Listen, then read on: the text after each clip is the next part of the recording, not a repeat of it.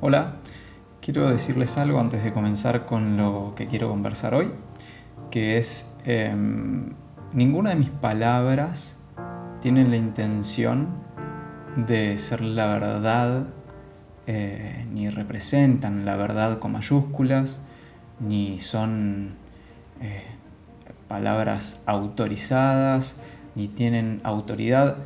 Si lo que yo transmito tiene alguna autoridad, me la dan ustedes. Si no la tiene, no me la darán. Em, no soy gurú de nada, no pretendo tener ese lugar ni adoctrinar a nadie. Em, simplemente transmito mis experiencias y mis conclusiones basadas en mis experiencias. Em, dejo esto en internet como quien pone algo sobre la mesa que lo tome quien quiera tomarlo. Eh, y siempre que se genere una conversación alrededor de esto, eh, será probablemente beneficioso para otras personas porque hará pensar, sentir a otras personas. Y el único fin de todo esto es eso, que entre todas y todos o todes eh, pensemos y sintamos, eh, reflexionemos sobre la producción y realización documental en específico con técnica audiovisual. Y sobre esto lo que quiero conversar hoy es em, el estado del documentalista o de la documentalista que se asemeja y es una buena analogía representarlo con, una película, con un film, eh, con, una piel. Estas palabras significan algo similar, son sinónimos. Es importante el significado de las palabras y de los conceptos que usamos. Y hay una magia única en, en la técnica y tecnología eh, mediante la cual se llevó a cabo eh, la realización audiovisual, por lo menos visual en un primer momento, que fue a través de un proceso físico-químico eh, de impresión por medio de la luz de una imagen en una película. Hoy un poco está perdido este, trabajo artesanal, esta labor artesanal de que la luz incida sobre una película sensible a la luz y sensible a las sombras y que eso genere una imagen que por convención representa lo que la mayoría de las personas vemos con nuestros ojos. Eh, de manera que esto si, tienen la posibilidad de, sacar fotografías o filmar en fílmico, eh, en película, háganlo. Eh, si tienen la posibilidad, la posibilidad de revelar, háganlo. Hoy por hoy estamos eh, sumergidos ya en este mundo digital donde lo que conversábamos la vez pasada, que ya no cuesta nada filmar, horas y horas, se, tradujo ya no más a metros de película, eh, a rollos, sino a gigas, a teras. Entonces estamos llenando discos rígidos de material, pero sin hacer el ejercicio que en algún momento fue el origen de la realización eh, fílmica, fue el origen de filmar que es este ejercicio físico y químico de que a través de un instrumento, de un artefacto que es la cámara, y con la interpretación según la cantidad de luz que hay en el ambiente o sobre un objeto, sucedían dos fenómenos. Por uno, la velocidad y por otro, la sensibilidad que le asignábamos o que viene emulsionada, eh, que viene preparada para la emulsión la película. Eh, las películas, los rollos, eh, de película, el film, por sus componentes químicos, se le asignaba una sensibilidad, una sensibilidad a la luz.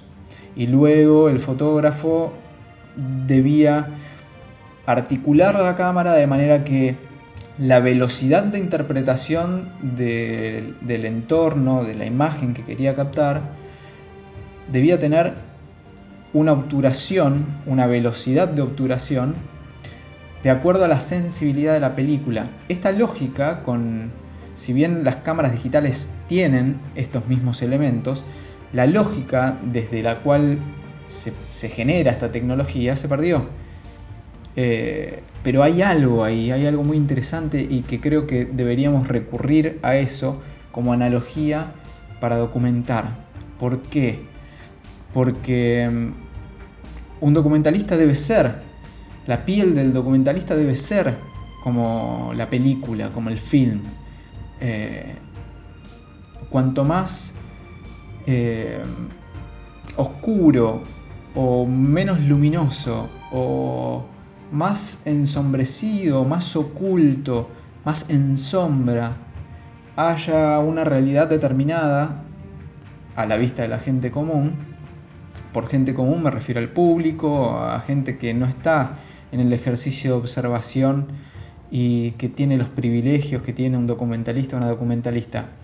Nosotros, eh, nosotras y nosotros somos personas privilegiadas por el acceso, por eh, transcurrir eh, la vida en observación y con foco en diferentes situaciones que la mayoría de la gente no se detiene a observar hasta que un comunicador o una comunicadora eh, en clave de género documental hace una observación, es atravesado, imprime en sí misma, en sí mismo, esa realidad y la plasma en una película.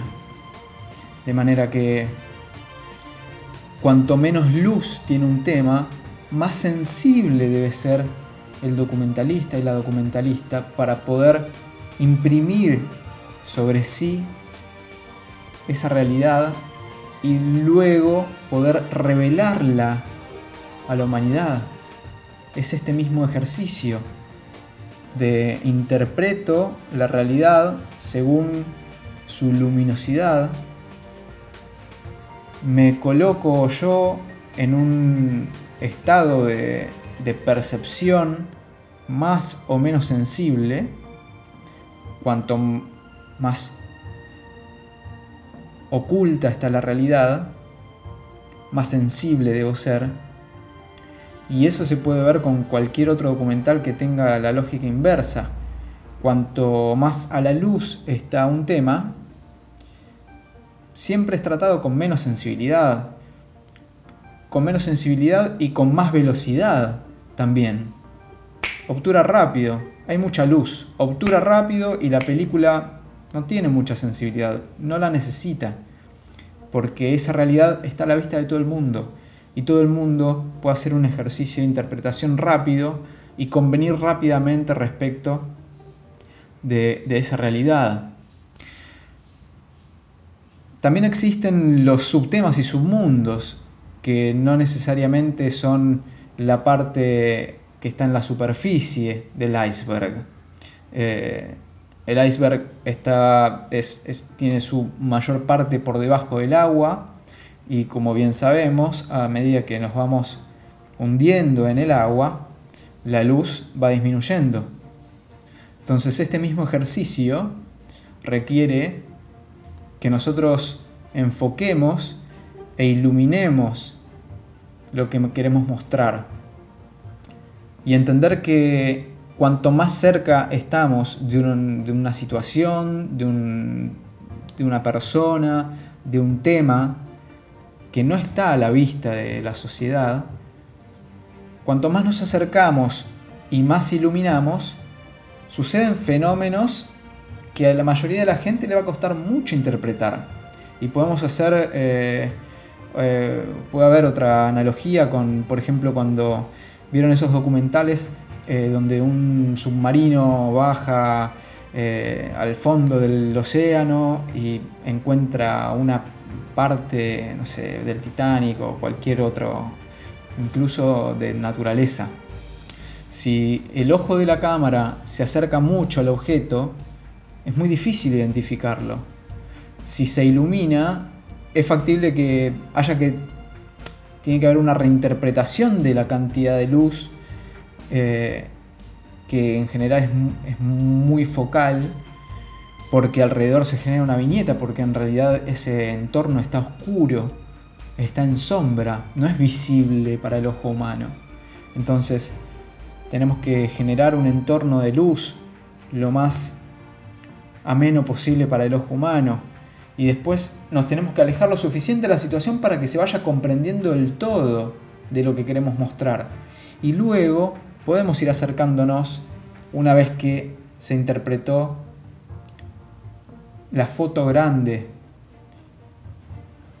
de lo que queremos mostrar, porque no tenemos que perder de vista que lo que estamos eh, reflejando es algo que para la mayoría de la gente está en las sombras, no está en la luz, no es de rápida interpretación, requiere mayor tiempo de interpretación mayor sensibilidad por parte del documentalista y así todo una vez que lo plasmamos, también va a requerir del mismo ejercicio, que se muestre de mayor a menor, porque sucede esto mismo, si vos te acercás mucho a una fotografía, por ejemplo, a una película que está eh, fotografiada con una película muy sensible, en un entorno donde había poca luz, lo primero que va a distraer a la gente es el ruido. Hay algo que le hace ruido, el ruido propio de la falta de luz sobre esta cuestión.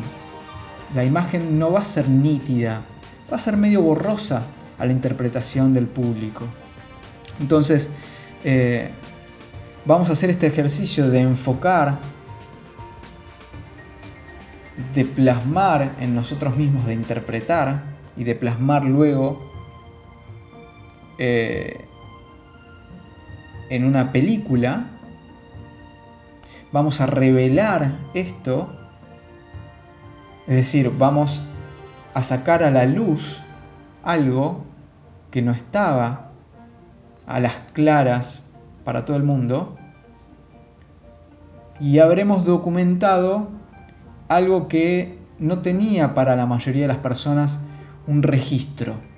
La gente no registraba esa realidad que el documentalista o la documentalista se enfocó y se dedicó a interpretar para poder comunicarlo a la mayoría de las personas, eh, al público, a la gente, a, a la mayoría de la gente que no tiene acceso directo a eso o que no está en su rango de registro, ni visual, ni intelectual, ni emocional. Por eso la fuerza de los documentales, sobre todo cuando hay un registro profundo, largo, calmo, con muchas capas, cual cortina que se va abriendo una tras de otra en un largo pasillo que no sabemos hacia dónde nos lleva, ahí estamos frente a un gran documental. Y cuando en el ejercicio de la realización sucede eso, nos damos cuenta. Y ahí hay un gran documental. Ahí hay, una, hay un gran ejercicio de la realización documental. Si todo es más sencillo y a priori se puede establecer una serie de factores, cuestiones, que nos van a llevar a buen puerto eh, o que nos van a dar una conclusión rápida y demás, no es que haya que juzgarlo por malo o bueno, ni es que lo haga, pero es, es más simple y más sencillo, es más rápido, pero también está más a la vista de todo el mundo eso, es de rápida realización, por ende de rápida interpretación por parte del público. Y cuando esto sucede es porque eso estaba no, hay nada que yo esté demostrando o develando. No hay nada que yo esté revelando como documentalista. Eh, los mejores documentales son esos que nos dejan ¡ah! como, uh, esta no me la esperaba, o ah, mira la historia que había detrás de. Eh, sucede con las mejores series documentales, con los mejores largometrajes y cortometrajes documentales, eso. Las mejores piezas documentales, no importa la duración, no importa en cuántos capítulos esté dividido, son aquellas que, te atraviesan por todos lados y que te terminan eh, por, eh, por mostrar, por enseñar, terminan por darle luz a temas que estaban ocultos o que estaban mal interpretados, eh, o que alguien o muchas personas o todo un sistema se ocupó de tergiversar, de ocultar, de crear una lógica que todo el mundo compró. Entonces, eh, requiere de mucha sensibilidad, de mucha apertura y de mucha tranquilidad la realización de un documental sobre temas que no estén a la luz. Gracias.